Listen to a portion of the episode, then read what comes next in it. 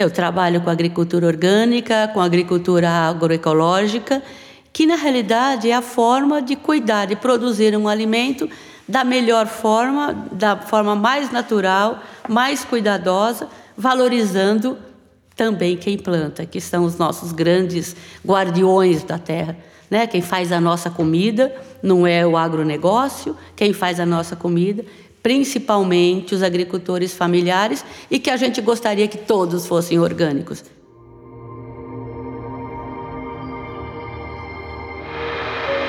Diversas Podcast. Começando mais uma edição do Diversas, um podcast que dá voz a essas mulheres donas de iniciativas transformadoras, mulheres que realizam e transformam. Hoje eu recebo aqui, gente, a Malu Barciotti. Ela é bióloga, ela é mestre em genética e doutora em saúde pública e ambiental. Trabalha sensibilizando, mobilizando e capacitando grupos específicos, a sociedade em geral também, em processo de educação para o consumo responsável e a sustentabilidade.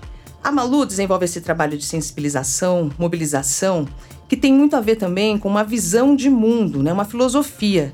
E isso é transformador, e por isso que ela está aqui hoje no Diversas. É uma visão de mundo que envolve, entre outras coisas, as nossas escolhas, o quanto a normose, a normose, olha só esse termo, domina a nossa vida. A gente vai saber mais sobre o que é normose, a gente vai descobrir isso junto aqui nesse bate-papo. Malu, bem-vinda ao Diversas, é um prazer enorme te receber.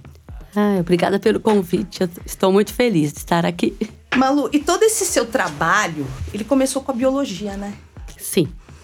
Eu sou bióloga e muitas vezes as pessoas ainda perguntam: Mas Malu, você não trabalha na sua área? Eu só trabalho na minha área, trabalho com a vida.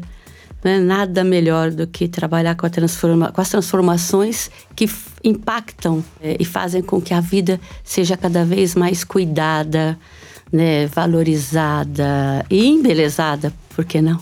Como é que você e quando começou a desenvolver esse trabalho, Malu? O que, que te moveu? Olha, na realidade, se eu for lá nas minhas memórias, eu lembro que aos oito anos de idade, até uma vez eu vi uma peça da Clarice Lispector e ela dizia, o texto dela, e ela dizia que aos oito anos de idade ela percebia e queria consertar o mundo. E eu tenho essa mesma impressão. Desde os oito anos de idade, eu olhava e via que os adultos eles tinham certas dificuldades de encarar o mundo com a poesia que uma criança de oito anos percebe. E com a alma, né, com o espírito, com a luz de uma criança de oito anos que já está né, nessa, nessa, nesse, nesse, começo de percepção, o fim da primeira infância, o início do segundo setênio, a criança tem uma percepção muito profunda. E às vezes, a gente vai falar depois, a normose do mundo e das vivências cotidianas impedem que tudo isso que ela tem seja aproveitado. Então, eu acho que a minha primeira percepção de trabalho, assim, de trabalho na vida, né? Tá. Não trabalho remunerado, de missão, talvez, é, porque é uma missão, né? Mudar o mundo é uma missão, né? É. Não muito, é. não muito fácil, aliás, bem difícil. Nada fácil, nada fácil, mas é como um, um vírus, sabe? Que eu brinco. Que é, tem em algumas coisas que a gente faz, na área ambiental tem muito disso. Uh, existe um vírus que pouca, pouca gente estuda ou reconhece, que é o vírus do entusiasmo. Então, as pessoas que trabalham com a questão são muito entusiasmadas. Eu acho que esse entusiasmo vem dessa percepção de que nós somos protagonistas não só da nossa história, mas da história do mundo, cada um, cada um de nós. Ninguém é coadjuvante na vida. Inclusive eu tenho um projeto que chama Nós os protagonistas por isso. A ideia é que todos nós temos que temos não, né? Vamos agindo e podemos melhorar. Aliás, acho que a gente nasceu para isso. Sim. Você nasceu aonde? Então, eu nasci em São Paulo, no, no Alto da Moca, né? Uh, uma mistura, tem a ver com a minha mistura ancestral, né? Entre uh, italianos e croatas, Na realidade, eram iugoslavos quando vieram para o Brasil, mas é uma colônia croata que existe até hoje, Sim. nessa região do Alto da Moca. Barciotti, Barciote. Né? Olha que interessante, meu nome não é. Parece italiano, eu mas tenho é. muito é. de italiano, mas não é, é croata. É croata, porque bar, Barcio, é Barciote. É bar, na realidade, meu pai foi o primeiro que nasceu no Brasil, eles estavam aqui há dois anos. Acho que daí também vem né, a força que a gente tem. Imagina alguém vem com língua diferente, com uma cultura completamente diferente, expulso-nos também né, pela fome na Europa uhum. nessa época. E meu, eu, o nome da minha família é, se escreve Barcot, com T mudo, ah. mas fala-se Barkchot. E aí, acho que na hora que foram registrar meu pai, Barkchot. E o escrivão escreveu Barciote e ficou. Então, Sim. nós somos os únicos barciotes, acho que do mundo. Barcote tem bastante, Sim. mas barciotes não. Então, eu venho daí, acho que tem muito a ver com essa percepção de uma cultura muito rica. Eu acho que naquela época não se tinha muito dinheiro, mas não se tinha percepção de pobreza, né? Porque era um mundo muito rico, com uma família forte, uma família grande, uma relação entre os vizinhos muito grande, muito boa onde as pessoas se protegiam. Então eu lembro das minhas tias, né? E era uma coisa muito afetiva, muito gostosa, né? E é uma percepção de, de, de mundo a ser construído e de evolução. Acho que desde aquela época eu aprendi que a gente vive para melhorar, para se melhorar, para evoluir. E eu acredito nisso até hoje. Aí a minha visão de com relação à biologia, então eu sempre gostei muito, mas eu sempre gostei muito de tudo. Por isso até que eu trabalho hoje com essa percepção sistêmica do mundo. Eu não acredito muito nessas divisões. Eu acredito que para a gente uh, resolver um problema, transformar uma coisa em algo melhor, a gente tem que uh, ver as coisas interrelacionadas. Uma visão ampla, né? É ampla, relacionada, sistêmica. Uhum. E eu brinco que às vezes, né, em algumas situações que se repetem muito, até no trabalho da gente, você vê alguém. Uma historinha, sabe aquela historinha do bêbado? Que ele está embaixo de uma, de uma luz, né? Na rua, né? Tem uma luminária, então um lugar iluminado. Ele está lá procurando alguma coisa, procurando uma chave. Aí passa alguém e pergunta: O que, que você está procurando? Ah, uma chave, me ajuda a procurar. Eles ficam procurando, procurando, procurando. Aí depois de meia hora, um tempão, eles não acham. Aí a pessoa que resolveu ajudar fala para esse bêbado: E aí, mas você perdeu aqui mesmo? A gente não está achando. Ele fala: Não, não, eu perdi lá longe, mas lá está escuro. Então eu estou procurando aqui. Então muitas vezes a gente vê isso. Você procura a resposta onde não está a saída, onde não está a, a resolução daquela questão. Então, acho que a importância do aprendizado, a importância de aprender e de ampliar os repertórios, eu acredito muito em, em ampliação de repertório. Sim, sim. Se, é como um músico. Hum. Se você, né, um violonista, sei lá, ele toca duas, três, quatro, cinco músicas, o repertório dele é esse. Se ele souber mil músicas, o repertório dele é maior. Ele pode escolher melhor. Eu acho que a gente vem na vida para ampliar o nosso repertório e para exercê-lo né, para colocá-lo à disposição, né, pode ser prepotência, mas da humanidade. Sem dúvida. Agora, Malu, na sua trajetória, o estudo e a dedicação, né, e, e também acho que o gosto pela ciência fazem parte né, da sua trajetória. Ah, com certeza. Eu muito acredito, estudo, né? Muito, ah, muito. Você estudou muito, né? Você tem um currículo aí, grande mestrado. Ah, eu posso brincar. Eu, eu brinco que é trabalho, Fabiana, é trabalho. Porque assim, a gente vai. Realmente, o currículo eu fiz muito, faço muitas coisas. Mas é porque a gente vive, né? Trabalha para viver. Não é? Nesse viver, a gente vai descobrindo novas oportunidades e agindo de outras formas. E aí a gente vai criando coisas, criando coisas, mas assim, porque a gente ama o que faz e porque a vida é essa, né? A gente para viver, a gente e sobreviver, a gente precisa trabalhar. Então, mas isso é muito bom. Eu acho que quando a gente faz o que a gente gosta, uh, é muito bom. Apesar de, como você falou lá no começo, não é fácil. Não é fácil.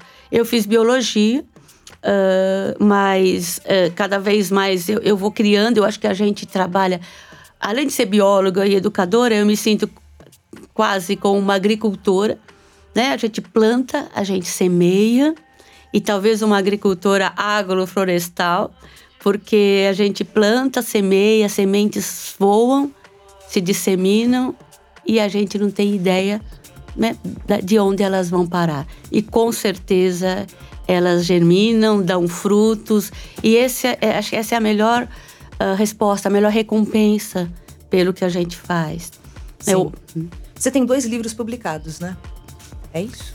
Você ajudou a escrever o guia alimentar? Não, é. Na realidade, não, não são. Não, não, é, não posso colocar como livro publicado. Uhum. Eu participei da elaboração do novo guia alimentar da população brasileira, que é um material fantástico que todo mundo deve acessar. Só colocar. Né, na, guia alimentar, a gente guia acha. Guia alimentar da população brasileira. Ele foi desenvolvido Sim. em 2014. Ele é considerado o guia mais inovador do mundo um dos mais, ou talvez o mais, e ele parte de uma nova proposta onde se olha o alimento pelo seu grau de processamento. Então, na realidade, se a gente for pensar nos nossos antepassados, o que eles faziam era isso: eles comiam comida fresca, ou eles, de alguma cer de certa forma, eles processavam. Né? Se a gente for pensar lá na fazenda, né, que onde viviam a maior parte das pessoas, faziam geleias, processavam né, com sal, com, ou até com congelamento, dependendo da região que as pessoas viviam. Então, um certo processamento para usar o produto durante mais tempo, principalmente em, em regiões mais inóspitas, com invernos e tal. Uh, e aí o guia parte disso, quer dizer, o bom, né, é a gente comer o, o fresco ou minimamente processado, como o ser humano sempre comeu, ou o processado, que é aquilo que você olha e ainda vê o, a cara do alimento, então você sabe que aquilo é um alimento, você reconhece, né? Você reconhece um, um, uma, um pêssego em calda, uma maçã em calda. Você reconhece que é um alimento mesmo tendo certo processamento. E os ultraprocessados. Então, essa é a grande uh, novidade, colocar o ultraprocessado, que é muitas vezes é 70, 80% do que tem no supermercado comum, como alguma coisa que não é um alimento de fato, não é uma comida de verdade. É algo que ele é completamente diferente daquilo que a gente faz em casa, mesmo às vezes tendo a mesma aparência. Por isso, né, a importância da gente ler os ingredientes, que é sempre do maior para o menor, então, se você for olhar no mercado, sei lá, grande maioria dos alimentos tem, ou dos produtos, tem açúcar, porque açúcar é o primeiro ingrediente. E acho que muitas vezes a gente dá isso aí, inclusive, para criança. Né? Acho que ninguém quer comer açúcar como, como um, um principal ingrediente de alguma coisa. Você olha lá, cereais e o primeiro ingrediente é açúcar. Você olha achocolatado, ou você chama até de chocolate, e o primeiro ingrediente é açúcar. Então você está comendo açúcar. Principalmente para criança, isso é, isso é terrível. Ou sal também. Muita coisa tem muito sal. E, e uma outra coisa que o guia fala que é fantástico é cozinhe. Se você não cozinhar, você quem vai cozinhar para você? Então aprender habilidade. Muita gente hoje em dia, a gente também durante um certo tempo fugiu da cozinha. Então muita gente diz que ah, eu não gosto, mas esse não gostar a gente percebe cada vez mais, tem a ver com não saber. Uhum. É como assim, ah, eu não gosto de esquiar, não sinto falta. Eu nunca esquiei na vida, não tem nem neve perto de casa. Sim. Né? E então, eu, então a gente precisa desenvolver essa habilidade, de preferência desde criança. E junto à comida de verdade, aí a gente enveredando por um outro caminho que é especialmente apaixonante, né? Eu trabalho com agricultura orgânica, com agricultura agroecológica, que na realidade é a forma de cuidar e produzir um alimento da melhor forma, da forma mais natural, mais cuidadosa, valorizando também quem planta, que são os nossos grandes guardiões da terra, né? Quem faz a nossa comida não é o agronegócio, quem faz a nossa comida principalmente os agricultores familiares e que a gente gostaria que todos fossem orgânicos. Você, você preside a AAO, né? É, eu estou hoje na, eu fui presidente da O. Tá. E hoje eu estou na vice-presidência da Associação de Agricultura Orgânica, Orgânica, que tem a feira orgânica no Parque da Água Branca há quase 30 anos. Certo. E a, a agricultura, né, o cultivo orgânico, ele veio parar na sua vida como? Olha, são aqueles acasos que não são acasos, né? Por eu, em as, mais de 30 anos atrás, fui trabalhar na Secretaria da Agricultura do Estado de São Paulo.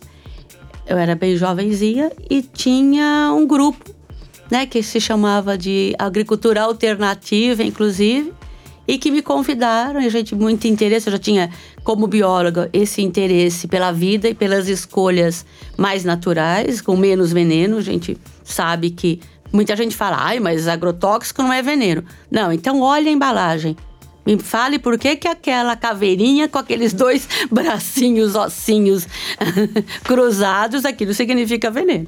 Então, na realidade, a gente tinha esse interesse. Aí eu fui convidada e um grupo maravilhoso que fundou em 1989 a Associação da Agricultura Orgânica e hoje é um dia extremamente especial porque é o dia de aniversário da Ana Maria Primavesi, é a nossa grande mestra. A, ela, imagina, ela faz hoje 99 anos. E ela a Olha, percepção técnica do cuidado com o solo e da agricultura orgânica, ou que em muitos países na Europa é chamado de biológica, tem lugares que é chamado de natural, é a agricultura mais saudável possível para quem planta e para o ambiente onde ela está. Ela, então ela, ela demandou e ela trouxe essa, essa. Ela tem um livro chamado Manejo Ecológico do Solo, que foi um dos primeiros, e é uma pessoa fantástica. Então, a gente hoje é um dia fantástico. Malu, agora o principal papel da AO frente ao crescimento da agroindústria. Na realidade, a gente tem um projeto chamado Orgânico para Todos. O principal papel é esse. Primeiro, mostrar que o orgânico né, não é nicho de mercado, não é para ricos e não é para quem pode pagar. O orgânico é saúde, tanto pessoal quanto para a sociedade, porque gera muito, né? O, o, o, o, agricultor orgânico ele cuida da terra e ele gera empregos, né? Ele produz um alimento, ele vende esse alimento e a saúde ambiental também, óbvio. A, o orgânico ele faz com que a água não se perca, pelo contrário, ele cria possibilidades de água de, e de recursos hídricos, cuida do solo e cuida do clima, que é algo que hoje em dia a gente precisa cada vez mais tomar alterações proativas na defesa do clima, né? Então, o orgânico é é, a, é uma das formas mais naturais e mais fortes, tanto para quem planta quanto para quem compra ou consome, de você fazer a sua parte. Né? Não só tem N coisas para fazer, mas fazer, comer orgânicos, então não é para rico. O que a gente, tá. hoje a gente já tem experiências na periferia de São Paulo, no, no, campo, no Capão Redondo. Então, então, é um, essa história, ah, o orgânico é mais caro, o orgânico não sei o que, isso já, já meio ficou bem para trás, né? É, a gente... É, é uma mentirinha já, já virou... É, é, é, algum, é um mantra que se repete, Sim. que não é tão verdadeiro. Agora, é óbvio, depende de onde você vai comprar. Você compra num supermercado, onde aquilo é colocado como nicho de mercado, e o que é pior, muitas vezes com a adição de um lucro maior do que o convencional, que é um absurdo. Uhum. A ideia de que as pessoas pagam e você quer construir aquele nicho, então você coloca mais caro. Mesmo às vezes o supermercado tendo pago o mesmo preço que ele pagaria pelo convencional. Né? Outra ideia é não, não, não adequada é que a, o orgânico tem que ser feinho, que também não é verdade. Um orgânico, quando bem produzido, ele é muito mais bonito. Aliás, uhum. sabor ele sempre tem mais. Acho que a gente está acostumado hoje. Aliás, tem muita gente que nunca comeu alguma coisa com o gosto do que aquilo tem que ter. Meu Deus. Não é? A gente não come é uma, uma, pera é isso, né, com gosto de isopor, né? Uma pera com gosto de isopor, uma, um caqui com gosto de nada. Então, se as Morango pessoas. É, com gosto de nada. É, o, Tudo. O, um monte de coisa com gosto de nada. Muito. Aquele alface amargo, aquela alface amarga Isso. que a gente come. Isso, tudo tem a ver com os agrotóxicos, é óbvio. Tudo, né? a forma de produção, você produzir coisas fora da época. Porque a gente sabe, quanto mais fora da época, mais veneno eu tenho que pôr. A natureza tem ciclos fantásticos. Mas hoje a gente está tão mal acostumado, tão numa zona de conforto fake, né, que a gente quer tudo. Ai, mas não tem tomate, mas tem cenoura. Não, não, a gente tem que optar sempre. É óbvio que é esse, esse orgânico para todos, sabe? Tem uma coisa que é complicada. a sensação que eu tenho é que a gente tem que trocar os quatro pneus do carro com o carro andando. Porque assim, a gente. A maior parte da população, inclusive eu, eu não estou fora disso. A gente continua comendo agrotóxicos. Mas a gente tem que ser contra os agrotóxicos. Gente, mesmo, porque mesmo comendo né, e, e evitando o máximo possível, por exemplo, uma das formas é comer coisas de época. Né? Uhum. De que aquilo tem menos veneno. Mas a gente não vai de uma hora para outra todo mundo ter essa possibilidade. Mas se a gente não olhar nosso ideal, nosso horizonte, essa utopia, que não significa algo que não vai acontecer. A utopia para a gente é o nosso horizonte. A gente quer orgânico para todos. E muitos países já estão nessa direção. E o Brasil, se ele for inteligente, ele vai. Até porque o mercado que mais cresce com crise ou sem crise é o mercado de orgânicos. Então é sustentabilidade, é economia, é saúde, é visão de mundo, porque o orgânico não é só o alimento, é a forma de viver. Por isso que eu trabalho né, há mais de 30 anos com escolhas, com consumo responsável. E eu brinco que a gente trabalha com. O consumo nunca vai ser responsável, tá? Então eu trabalho com algo paradoxal. Porque se a gente for no dicionário olhar o que é consumo, a gente não, nem pensa, né? A gente fala sociedade de consumo com tanta facilidade. E se eu for no dicionário olhar, consumir é usar até acabar, extinguir, destruir.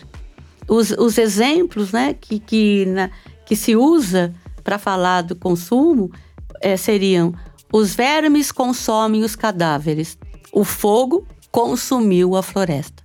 Então, consumir não é usar para o bem viver. Consumir, quando alguém fala, ah, você está me consumindo. Consumir é usar até acabar. Então, a sociedade de consumo, ela está nessa direção. Ela, ela faz o que ela veio para fazer, usar até acabar. Por exemplo, quando a gente fala que ah, o clima, né? Um ruralista não se preocupa, fala que falsa, né? Que é fake, que o clima não está mudando pela ação dos seres humanos, tal. Na realidade, todo agricultor, de fato, é, o, que, é quem tem mais que se preocupar com o clima. Se não chove, ele não colhe. Se a terra fica pobre, ele também não colhe. Se não tem água, né? Se os rios secam, ele não colhe. Se o, o solo fica envenenado, ele vai colher cada vez menos. Então a população tem que ficar olhando para isso e com certeza os agricultores de fato que estão produzindo comida e não commodity para exportar muitas vezes a preço vil, te, cuidam do, né, do solo. E a, e a ideia da gente, a, a o movimento orgânico em geral, trabalha para isso, para que a população demande. Sim. Agora, tem muitas mentiras, né? O pessoal sai contando por aí. Por exemplo, os ruralistas dizem que precisam de mais espaço para produzir e que os produtores orgânicos jamais seriam capazes de atender a demanda da humanidade. Isso é uma mentira, né? Total. Sabe por quê? Pensa bem. Uh, a agricultura convencional, ela é. Isso quem fala muito é o Fernando Ataliba, nosso atual presidente da Associação da Agricultura Orgânica. Uh, a agricultura convencional, ela é petróleo dependente. Então, tudo que é usado na agricultura, ele é, é ele vem né? Normalmente são químicos, são substâncias químicas que vêm do petróleo. Vamos pensar, vamos pensar o que é agricultura orgânica ou natural, essa mais simples possível. Qual é a grande demanda que ela tem? Qual o grande recurso? O sol, o solo e a água. Então, ela não depende de algo externo. A agricultura con convencional ela é petróleo dependente. Ela depende o tempo todo de insumos externos. Me diga, qual é a mais insustentável? Aquela que se autoproduz ou aquela aquela que depende desses insumos caríssimos, inclusive, que muitos agricultores, felizmente, não usam esses insumos agrotóxicos e insumos em geral, porque não tem dinheiro, felizmente. E olha que interessante, sabe por quê? Eu acho que a gente perdeu a ideia da magia da vida. Porque transformar a questão, né? Visão de mundo é uma visão. A vida é mágica. Você acha que alguém para para pensar? Vocês já viram um, um abacateiro? Uma mangueira? Você tem um pequeno espaço, numa, num pequeno pomar ou até num quintal, uma árvore que tem uma, um pedaço de terra muito pequeno. E a quantidade de frutos é isso. Você é insustentável você até consumir aqueles, você usar aqueles frutos todos. Não é maravilhoso? Não é mágico? É mágico. Que um pequeno solo, com a luz da. na realidade, o maior insumo da agricultura é o sol, né? Gratuito, né? E é com a água, né? Que também ainda a gente consegue cuidar dela e ela ainda é gratuita. Vem na chuva, que é uma benção, e você produz, produz. Não, se a gente parar para pensar, a gente não consegue imaginar como que tanto se produz. Né? É, é, é muito, é uma, é uma riqueza. E é uma coisa que eu fico pensando, por que a gente não planta mais árvores? Ainda se fala muito em horta, mas se fala pouco em pomares. E se a gente for pensar, 50, 30, 40 anos atrás, até menos, ainda se olhava muito, nas casas tinham pomares. Ah, hoje a gente não tem espaço. Mas os prédios têm espaços muitas vezes. Por que não se planta? Outro dia eu vi uma criança, fiquei até assustada. Ela estava no colo da mãe, no Ibirapuera, e ela estava catando amoras que, né, de uma árvore. Ela virou para a mãe e perguntou: Mãe, a gente está roubando? Então, as nossas crianças não sabem mais o que é colher, porque foi colocado na nossa cabeça que eu preciso comprar. Tudo se compra. Na realidade, a vida é muitos se tem, principalmente num país como o Brasil, um país tropical. Lembra da história do plantando tudo dá?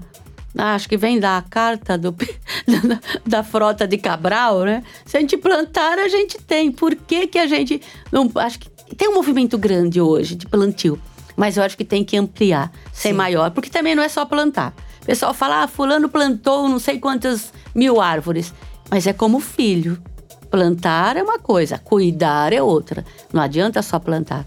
Eu tenho que cuidar, a não ser que seja uma agrofloresta que é uma forma de plantio agroecológico, onde você dá, mas você tem que dar sustentação para que aquela produção de alimentos aconteça dentro de uma situação florestal, de um ecossistema florestal. Mas também é uma técnica que, felizmente, muitos jovens hoje estão assim investindo nisso. Uma moçada linda trabalha com permacultura, com agrofloresta, Sim. com agroecologia, que que está olhando para isso. Né? Esse novo mundo é o mundo que eu acredito mesmo. E tem uma outra coisa que a gente não falou, mas que falou por assim, por cima, a questão do sabor. Eu acho que se a gente olhar para a vida com o prazer que ela merece, eu vou deixar de comprar uma banana que não tem gosto de nada e encher de leite condensado em cima. É um falso prazer. É, o, é esse, esse prazer excessivo que não nos traz alegria. Ele nos e não traz... traz saúde, né? Muito menos. Sim. Nem mental. Nem mental.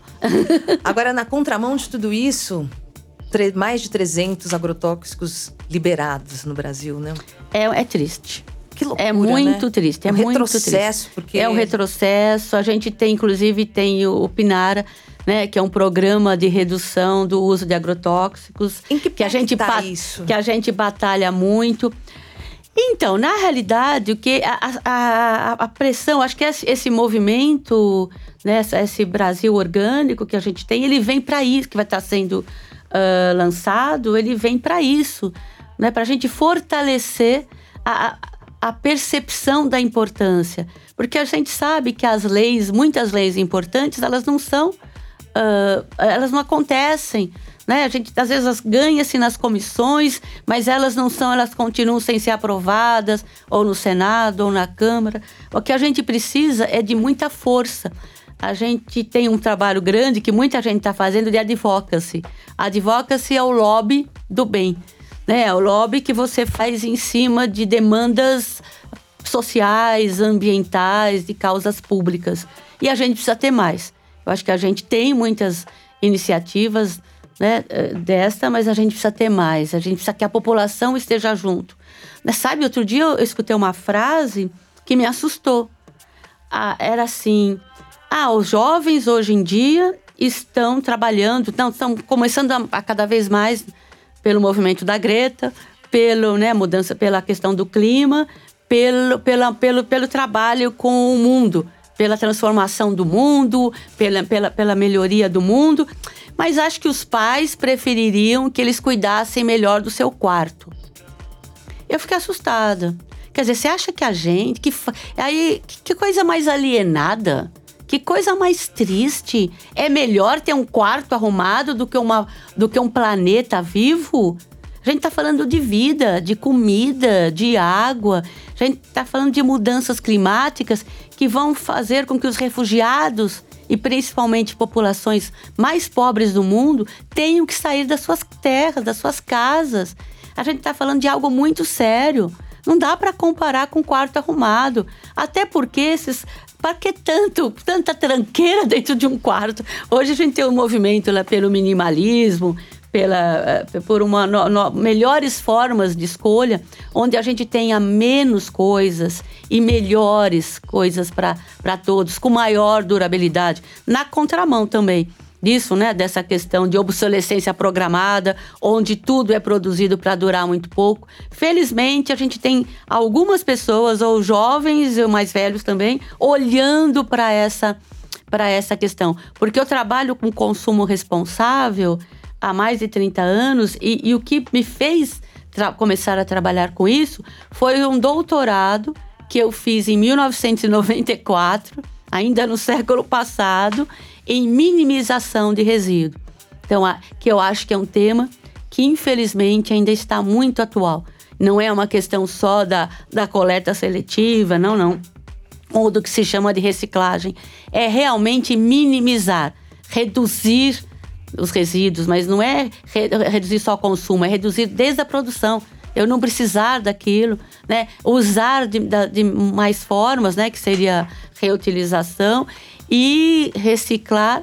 Mas eu, eu quero, como eu trabalho com isso há muito tempo, eu também, e eu trabalho sempre fora da caixa, né? Ampliando o repertório. Eu, eu brinco, né? A coleta seletiva é maravilhoso? É, mais ou menos. Tipo assim, será que alguém quer fazer uma cirurgia cardíaca? Eu não quero. Se tiver que fazer, eu vou fazer? Vou. E bem, e vou feliz fazer, mas só se tiver. A coleta seletiva, né, que essa é como uma cirurgia cardíaca. Ela é importante? É. Mas ela não é a solução do problema. A solução do problema é gerar menos lixos de todos os tipos, né? Tanto o lixo da casa da gente, quanto os lixos mentais, quanto os excessos, até de, de remédio, né? Porque assim, e por isso que eu trabalho também a gente não falou ainda isso, com saúde integral, saúde integrativa. A gente está falando o tempo todo de saúde. E saúde e, é diferente de doença. Sim. Remédio e hospital não tem a ver com saúde. Remédio e hospital tem a ver com doença. Uhum. É importante? É. Mas é, é a história da. Né? É importante, mas não é o mais importante. A saúde, o mais importante é você comer bem, respirar bem, ter amigos, ter família, cuidar da sociedade. Agora, infelizmente, às vezes a gente percebe, não tem Ministério da Saúde, Secretaria da Saúde.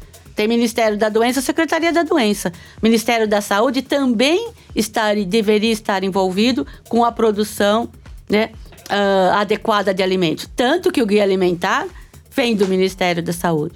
Né? Então é importante o que você come, o que você escolhe. Então tudo é interligado. Sim. Não dá para trabalhar com a saúde que não trabalhe com o meio ambiente, que não trabalhe com a educação, que nunca trabalhe com habitação, que não trabalhe com a, a visão de mundo. É impossível, gente, é impossível. Agora, Malu, você há tanto tempo né, nesse trabalho de sensibilização e mobilização né, da, das pessoas, por que, que, é, por que, que é tão difícil cair essa ficha, né? Sobre, olha, o alimento. Assim, foram liberados mais de 300 agrotóxicos, é. de novo. Comemos comida envenenada. E ninguém se. Gente, você não vê o. Você não vê um barulho mesmo que deveria ser feito contra isso, é. né? Por que, por que, que isso tá. Por que, que é difícil? É. A gente tá falando de doenças. Você mesmo poderia falar alguma coisa ligada às doenças dos venenos, né? Causadas pelo, por esses venenos nas nossas comidas. Sabe, eu acredito que é uma falsa zona de conforto. E a gente vai voltar lá na normose. Que eu, traba... eu sempre começo, né, qualquer trabalho que eu estou fazendo. Ainda, né? O que, que é a normose? Então, normose é a patologia da normalidade. É tudo aquilo que a gente faz normalmente de forma automática e que parece normal, todo mundo faz, eu também faço, mas é uma doença social, ambiental, pessoal. Então, muito do que a gente. Então, essa coisa de. Sabe que a gente ouve? Ah, mas se eu for olhar tudo que eu como, eu não vou comer nada. É uma normose. Uh, eu tenho um exemplo muito doido de normose que, muita, que eu uso muito em aula, em palestra. Você já foi em uma festa de aniversário e que coloca-se aquela pseudo velhinha em cima do bolo que faz tem fagulhas, que dá aquelas fagulhas coloridas, né? Que, que, e não é nem uma vela, é uma vela diferente. Uma vela tem cara de vela, você acende e apaga. Aquilo não se apaga. Então aquilo é uma tranqueira, porque nem para apagar, nem fazer parte do ritual aquilo consegue fazer. Muito comum isso. E aí, já parou para pensar de onde vem aquela pseudo-vela? Normalmente a gente imagina da China. Será que ela tem algum controle de ou qualquer outro lugar que ela pode ser produzida? Uh, não é um, esse não é o maior problema. Será que tem algum controle alimentar? Com certeza não. Sabe que que, que faz com que ela brilhe? Pessoal, o que será que tem naquela vela? Ah, tem pólvora. Sim, pólvora tem, mas o fósforo tem e não brilha.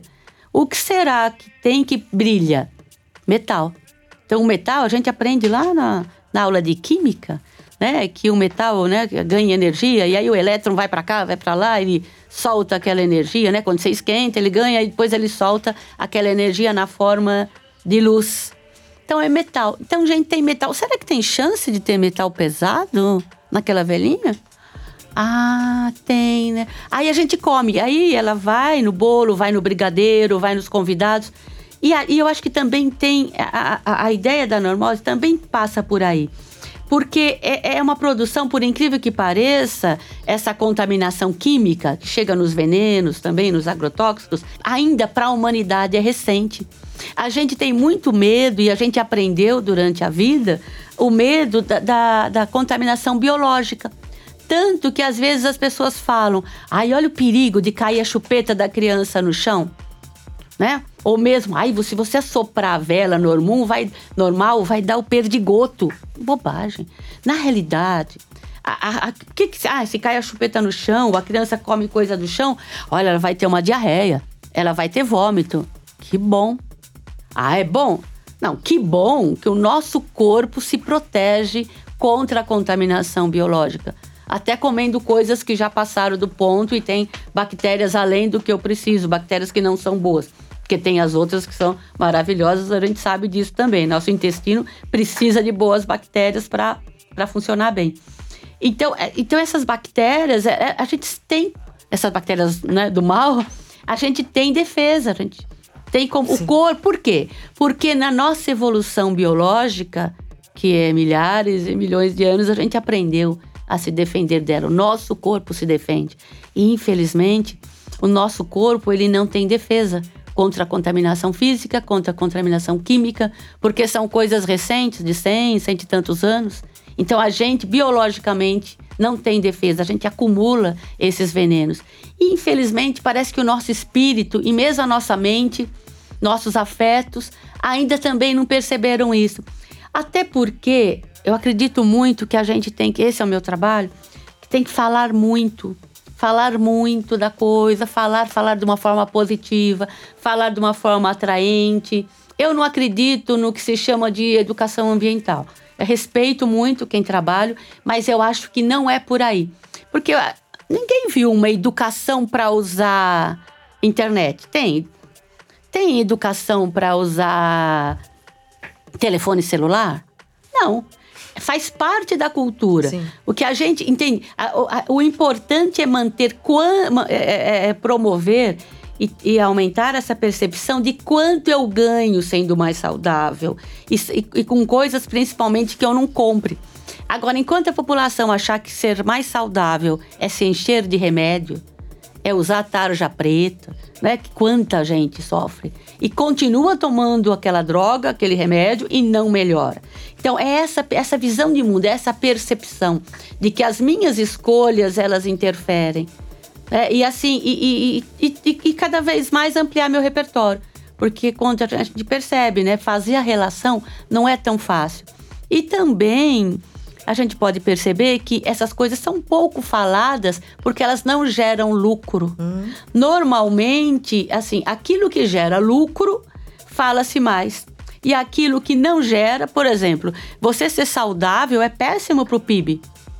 É péssimo. E a gente brinca, mas não é brincadeira que o PIB é alguma coisa, é óbvio que no mundo inteiro está sendo é, retrabalhado outros indicadores de qualidade de vida, só que a população também não sabe. A gente usa ainda muito o PIB como indicador e a gente fala que o PIB é um horror.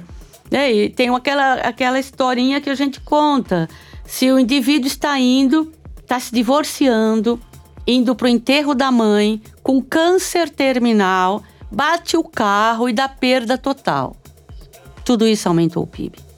Porque o PIB, o PIB só mede trocas econômicas. E isso não significa que tenha qualidade de vida e que essas trocas e que esse recurso, que esse dinheiro está sendo utilizado no lugar adequado. Então, acho que a gente tem que aprender mais sobre isso, essa economia básica, Sim. entender do que se está falando. Agora, sobre gerar lucro, Malu, Recentemente, esse ano mesmo, aconteceu, acho que já faz um tempo já que acontece, uma feira aí gigante em, São Paulo, né? Envolvendo aí os produtos orgânicos. Então tem, tem gente empreendendo nessa área e ganhando dinheiro já, não tem? Muito, muito. Eu, a nossa percepção é o que mais cresce. Né, no mercado de orgânicos e não só de orgânicos, é tudo aquilo relacionado né, com qualidade de vida. Qualidade de vida, sim. Tudo. E, inclusive, a gente sabe, né, a questão do, eu trabalho também com as questões da longevidade. Né? E longevidade não é viver mais só, é viver mais e melhor. Melhor. Né? E a gente sabe né, que a população mais velha também está aumentando, não só a população mais velha, mas como a, a, a mudança das faixas etárias. A gente vai ter mais velhos do que jovens daqui a pouco tempo. E não é também só porque as pessoas estão vivendo mais, é porque estamos tendo uma taxa de natalidade menor e uma menor, felizmente, mortalidade infantil. Então a gente percebe que a nossa população, né, a, a pirâmide etária está mudando. Então a gente vai ter pessoas mais velhas que têm que viver bem. Né? E, e, isso vai demandar cada vez mais melhores alimentos, confor um conforto diferente do que a gente olha hoje. Porque a gente acha que hoje conforto é ter muito e conforto é ter o melhor possível, né? Dentro até da, da sua situação, não é ter muito, é viver melhor. Eu acho que a sociedade está olhando para isso. Então, esses novos mercados, que eu acredito muito, são os mercados do, do, do presente e do futuro principalmente, onde qualidade de vida, bem-estar, bem viver uh, para todo mundo, porque a gente, eu trabalho com longevidade. Mas você não começa a trabalhar com longe, a investir em longevidade com pessoas mais velhas, não. Você começa a trabalhar com criança, né? Aprendendo a comer. Então a ideia é que a gente construa uma sociedade com pessoas mais saudáveis. Você falou agora sobre crianças, eu lembrei aqui do primeiro lugar que eu te vi, que ah. foi naquele documentário Muito Além do Peso, Sim. que é sobre obesidade infantil. Isso. E você, você teve uma participação curta, mas forte. É, é um documentário fantástico, fantástico, né? Da Maria Farinha e da Estela Renner, a diretora que é, é assim, ele, ele vale muito a pena, quem não conhece, Sim. vale conhecer. Ele fala de obesidade infantil, mas na realidade ele fala de obesidade e doenças crônicas de uma forma geral e principalmente de escolhas alimentares. Ele, a ideia é essa. E você falou bem no filme, eu mostro um bolinho. Sim, é engraçado né? essa parte. Um bo... E sabe que mudou? É incrível, né? Você mesmo colocou. Foi, um... é. foi bem rápido, é bem rápido. Uhum. Mas ele mudou os bolinhos da, da, que são oferecidos na, na, na alimentação Sim, escolar. Esse DOC, ele impactou bastante na indústria, né? É, ele foi levado diretamente para o fornecedor, porque a ideia, para quem não viu, é assim, é um bolinho que eu, eu estava num evento, numa biblioteca pública e tinha algumas crianças da, da prefeitura tinham passado por lá e tinham os bolinhos que sobrando e eu estava com fome, não tinha almoçado. Aí peguei um bolinho e mordi. Só que, assim, ruim demais. Doce e artificial. E eu guardei o bolinho. E aí guardei, não sei, alguma coisa intuitiva. E ele ficou. E eu comecei a observar que ele não se alterava. E o interessante é que ele não era. Porque você pode, a gente pode falar, é alguma coisa que não tem água, é difícil de embolorar. Mas aquele tinha até um, um recheio cremoso tipo chocolate, com cara de chocolate no meio. E aquilo continuou cremoso, mas não embolorou, não mudou. Então, quando o filme aconteceu, acho que o bolinho já tinha dois anos. Nossa! E nenhum ser vivo tinha se interessado por aquele bolinho. Uau. E a gente entender, né, que aquilo que não estraga não é comida. Então, o bolinho foi levado pela, no, na, no momento, na época, diretora da alimentação escolar do município de São Paulo, pela Érica Fischer, que levou para o fornecedor, mostrando. E o fornecedor alterou a fórmula. Então, uma coisa muito. E o bolinho hoje estraga né? O bolinho da Prefeitura de São Paulo da, você da fez Alimentação. O teste? Não, você fez o teste depois, não. E agora o existem, bolinho. mas no mercado existem Sim. muitos que não estragam. Então é Sim. bom, por isso que eu falei lá no começo que é importante ler os ingredientes, Uhum. porque aquele que tem açúcar em grande quantidade no, no- na- como primeiro ingrediente, com certeza ele não estraga. E acho, acho que é um, um teste, né, uma exper- um experimento que a gente devia fazer em casa com várias coisas, sabendo que aquilo que não estraga não é comida. Sim. Malu, quais movimentos você destaca na luta contra os agrotóxicos? Que As pessoas que querem saber mais informações, querem se engajar, É. querem estar próxima desses movimentos. Não, então, tem, né, tem vários movimentos. Tem, a- a- primeiro a gente fala né, da Associação da Agricultura Orgânica, que inclusive tem um lugar onde a gente pode comprar né, os, os orgânicos lá de, de produtores que colhem praticamente, às vezes, no mesmo dia. Quer dizer, alguma coisa que a gente. É no Parque da Água Branca, em São Paulo, mas tem muitas feiras orgânicas também no Brasil inteiro. A, a gente tem o Instituto Cairós, que inclusive eu também eu fui a primeira presidente. A gente fundou em 2000, que é consumo responsável e atuação responsável. Há duas décadas. A do- já é maravilhoso, né? É, é assim, um trabalho lindo também com consumidores. A gente tem articulação né, contra, os agrotóxicos, contra os agrotóxicos e pela vida. E, e, assim, muitos e muitos movimentos. O Instituto. eh, Tem institutos como o Chão, que, que Chão, vendem também. Tem o IDEC, Instituto Brasileiro do Consumidor, que tem inclusive no seu site relação das feiras orgânicas. Ah, isso é excelente É. dica, pessoal, porque É. agora não tem desculpa. Procura e a gente. É, e, e- e Encontra. conhece. E olha que interessante, conhecer quem planta. Parece absurdo. Parece para um cidadão comum. Imagina que eu vou saber quem planta. Olha que doido. Se um cidadão tem um carro, aí ele coloca uma gasolina sempre num posto, aí ele troca de posto porque é mais barato, ou sei lá por quê, e o carro começa a falhar. Ele continua comprando naquele posto ou ele muda? Ele, ele, ele quer saber a procedência da gasolina Sim. do carro dele. Não sabe que tem uma relação ah, direta entre, né, até fundir o motor. Agora, com alimento é diferente. É a mesma coisa que o guia alimentar coloca, não é? Ah, é questão do cozinhar. As pessoas ainda muitas vezes falam: ah, mas a gente não tem tempo de cozinhar. Mas tempo é uma questão de prioridade. Né? Quem está apaixonado arranja tempo para encontrar o foco da sua paixão ou não? Né? É- que, que valor que a gente dá para a comida? Que valor que a gente dá para as nossas escolhas alimentares? Né? Se a gente dá valor, e tem muita gente, muita gente boa hoje se interessando por comida, mas muitas vezes, às vezes, até na televisão, mais do que do que vendo, né, assistindo, mais do que fazendo. Mas já, eu acho que já é um bom movimento, eu acho importante. Comer acaba que é um ato político, né? Total.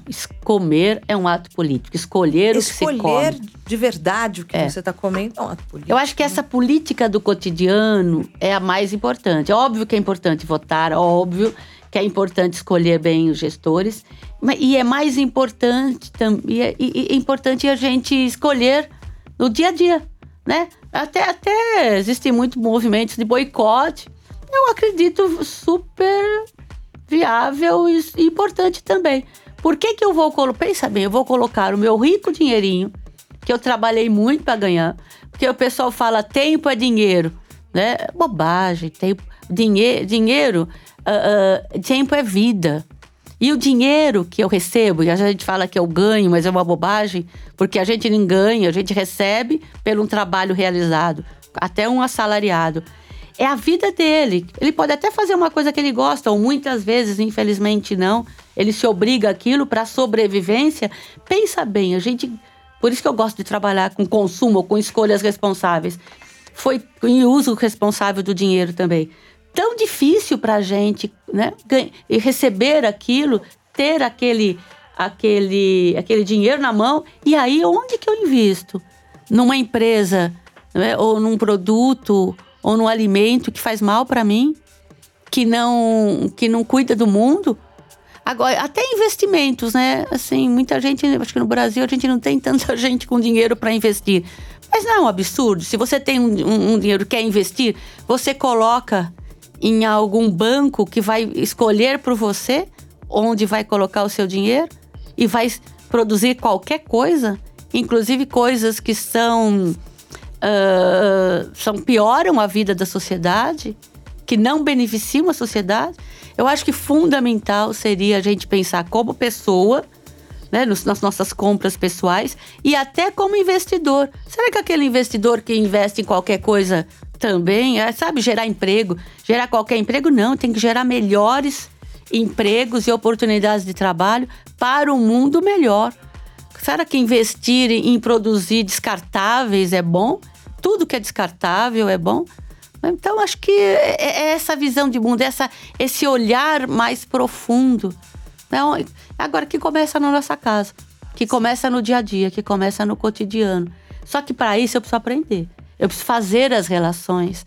Se eu não fizer relação entre uma coisa e outra, eu não vou chegar lá. Né? Se eu, eu trabalhei muito com resíduos, eu coloquei. Então, às vezes, a gente né, ainda tem aquela ideia, aí qualquer coisa que eu produzo com um resíduo é bom. Bobagem. Eu não posso plantar em pneu, por exemplo.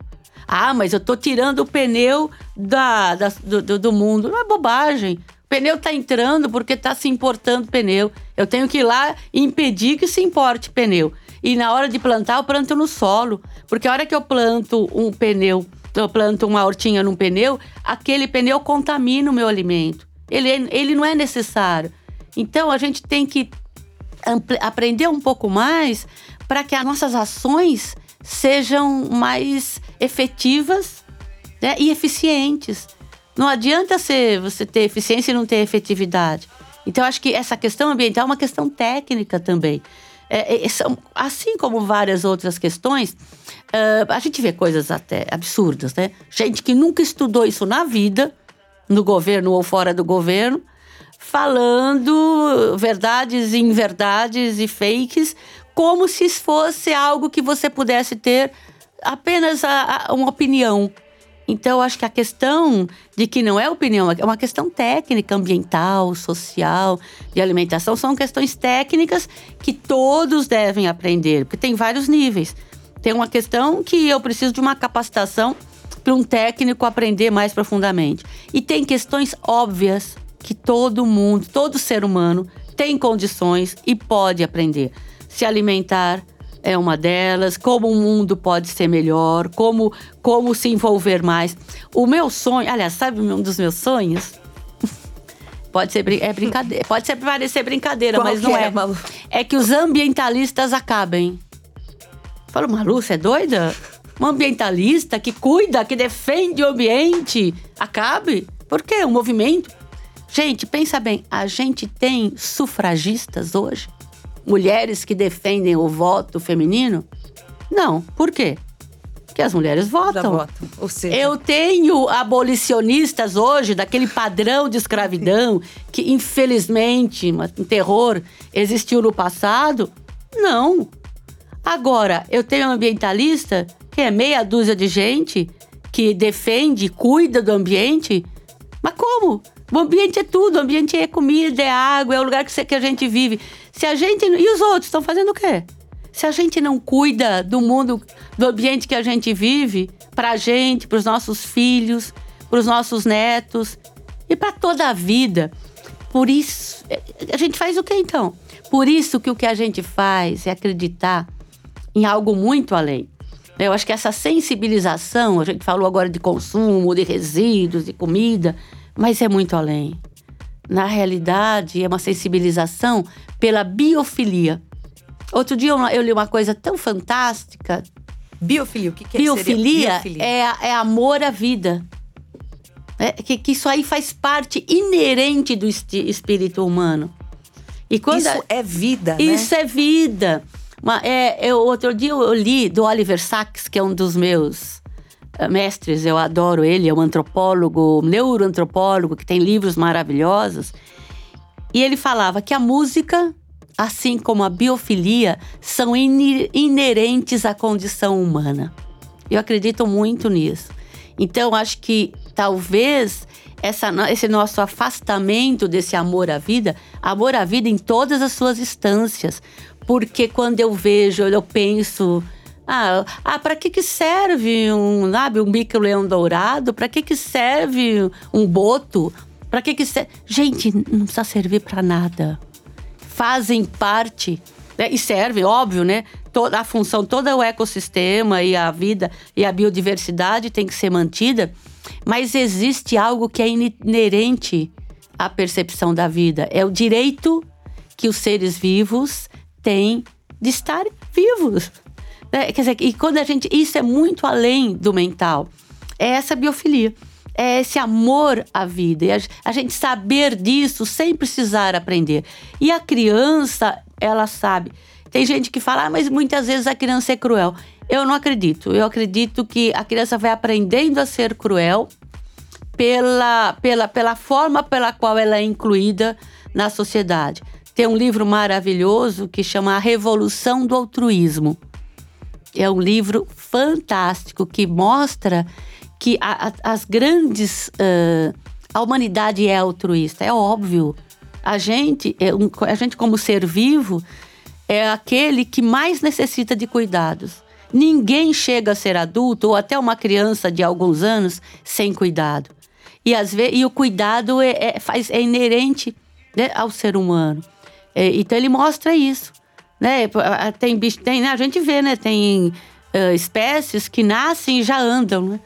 E a gente precisa de muito tempo para andar, muito tempo para ficar independente dos nossos pais, mamíferos em geral, né? Só, né? Os macaquinhos a gente vê eles precisam amar aquele acolhimento da mãe, né? Da família. Isso a gente vê em aves também, o cuidado, né? O cuidado é inerente à vida. Eu acho que é esse cuidado que eu acho que é uma anomalia a gente perder. Então é uma normose básica, assim. É, é a forma dissociada da natureza. Né? Quando a gente se olha separado da natureza, a gente não se percebe como um, um, ser humano íntegro, integrado e, e tão uh, possível, com tantas possibilidades. Talvez daí venha a nossa sensação de, de não poder. Certo. Malu, para a gente finalizar o nosso papo, mulheres que te inspiram é. e te inspiraram nessa trajetória. É, eu já falei da Ana Maria Primavesi, que é uma uhum. é a nossa, nossa mestra. Ai, sabe, desde criança eu adorava Marie Curie. Né? A nossa, uma cientista linda, né, que não é, não é brasileira, né, mas que tem um, uma, uma luz muito profunda. Uh, muitas. Ai, é tanta gente, tanta gente linda, tanta gente que. que porque mulher em geral. Ai, posso falar da minha avó? Claro! A, a minha Quem avó, Mariana, gente, é uma, ela era analfabeta, ela não aprendeu, ela foi criada numa fazenda. Ela, ela, quando eu era criança, eu estava aprendendo a, a, a, ler, escrever, eu adorava, e eu sou, eu sou viciada em livros, eu adoro conhecimento. Eu queria ensiná-la, mas infelizmente naquela fase da história, as pessoas achavam que com 50 anos elas já não aprendiam nada. Pelo menos é bom que hoje mudou. A gente sabe Sim. que até os 100 anos a gente aprende. E ela, mas era a pessoa mais sábia, que eu já encontrei na vida. A avó Mariana. A avó Mariana, perfeita, maravilhosa, com afeto, com, com luz. E eu acho que essas mulheres me inspiram muito. Né? E se a gente uh, olhar no Brasil, no mundo, quantas dessas mulheres estão por aí? Eu acho que uma das coisas que a gente tem que aprender mais é valorizar os mais velhos. E como eu falei, sabe que eu trabalho fora da caixa? Eu trabalho com longevidade, mas eu não uso o termo uh, idoso, terceira idade, velho, eu não gosto. Eu acho. Eu, como eu não sou acadêmica, apesar de ter um pós-doutorado, eu não sou acadêmica. Eu me dou o direito de usar os termos que eu quero e que eu acho que são mais significativos e tem mais, uh, assim, conteúdo e que tem mais contexto. Então, eu uso o termo mais velhos. Então, desde criança, a gente não escutava. Ah, respeite os mais velhos. Uhum. E olha que interessante, em espanhol, os mais velhos são os maiores. Na África são os grandes. Então é sempre mais. Então a gente tem que, acho que, valorizar os que têm mais, os mais. Então, por isso que eu uso o termo mais velho. Acho que a gente, com a vida, a gente tem que ser mais. Né? A gente tem que trazer alguma coisa né? e, e, e incluir. Sim. resistir, eu quero falar. O que, ah. que é resistir para você? Essa é a, é a pergunta que é. eu sempre faço no final. Resistir, o que, que é resistir e quais foram os momentos assim de muita resistência na vida da Malu Barciotti?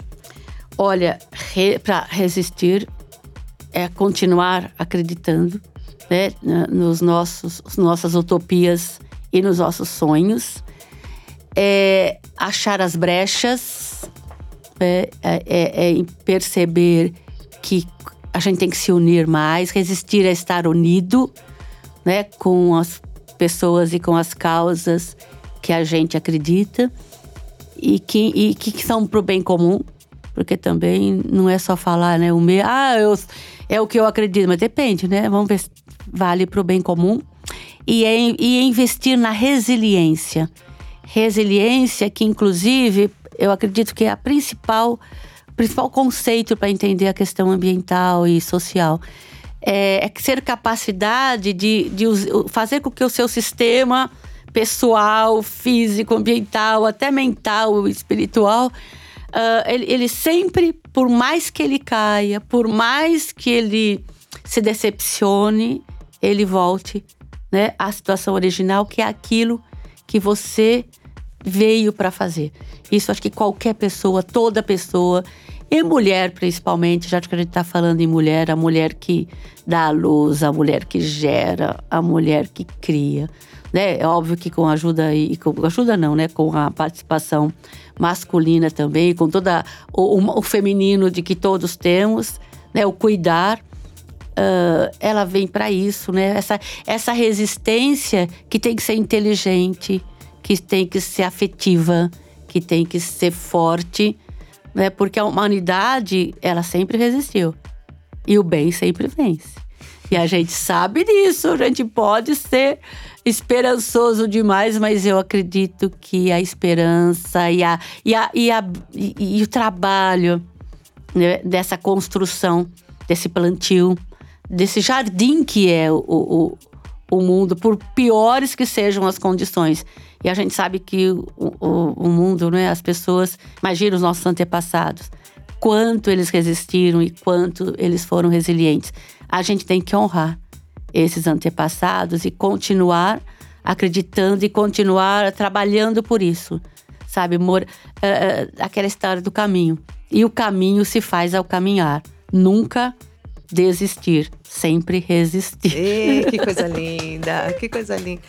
Malu, é sempre um prazer te ouvir. Eu quero que você divulgue onde que as pessoas podem saber mais sobre o seu trabalho, sobre suas palestras, né? Tipo, é. Enfim, te chamar. Você também faz consultoria para empresas. Você tem uma várias frentes aí em que você atua. Queria que você falasse disso. Onde as pessoas te é. acham? É. Então, eu estou lançando, a gente já teve, mas eu estou mudando agora um canal no YouTube Malu Barciotti. Então, né, Barciotti, Malu é M-A-L-U-H, Barciotti é B-A-R-C-I-O-T-T-E. Uh, também tem Malu Barciotti no Instagram, né? Vai ser um prazer é, ter gente que a gente possa trocar, se encontrar. Eu trabalho muito, como você falou, com empresas, trabalho muito com o SESC, eu gosto muito do SESC. A gente tem, tem outros projetos também, mas tem o projeto, por enquanto, Nós os Protagonistas, que a ideia é essa. De, também tem alguns que já, já estão, né? Dá para procurar no, no Google e é um prazer encontrar. Eu tenho no CPF, no Centro de Pesquisa e Formação, vários, em todos os meses, daqui até dezembro, a gente estará lá com os nossos protagonistas. E depois também, né? Acho que esse, esse, a gente vai ter a, a, a felicidade de que esse, esse, essa conversa nossa encontre muita gente e, né, e não precisa ser dat, não é para ser datado. Acho que sempre Sim. a gente essa é a ideia. Essa é a ideia, é muito bom a gente ter essa, essa possibilidade. E o Facebook, mas acho que o Instagram, Facebook, eu, tô, eu nos Googles da vida dá pra achar. Acha mais. Eu, ah, é. e, por, e, e, assim, eu quero. A, gente, a, ideia é essa mesmo. Quanto mais a gente conhecer gente, quanto mais a gente interagir, mais gostoso é e mais profícuo, mais a, forte. E o trabalho sempre tem que ser afetivo, né? Ele nunca pode ser só racional. Eu acho que eu, eu agradeço a oportunidade, porque falar né? Encontrar gente é muito bom. Então, agradeço a oportunidade dessa eu nossa que conversa. agradeço de ter você aqui no Diversas. Gente, semana que vem tem mais. Malu, um beijo. Obrigada, querida. Um beijo, querida. Galera, para você interagir com a gente, me segue no Instagram, Fabi Ferraz. Você pode mandar sua mensagem, pode sugerir entrevistadas pro programa, pode comentar os episódios. Então segue a gente lá, ó, arroba Fabi Ferraz. E também tem o Instagram da Pod 360 para você ficar ligado, ligada nas produções que rolam aqui na casa. Arroba pod.360.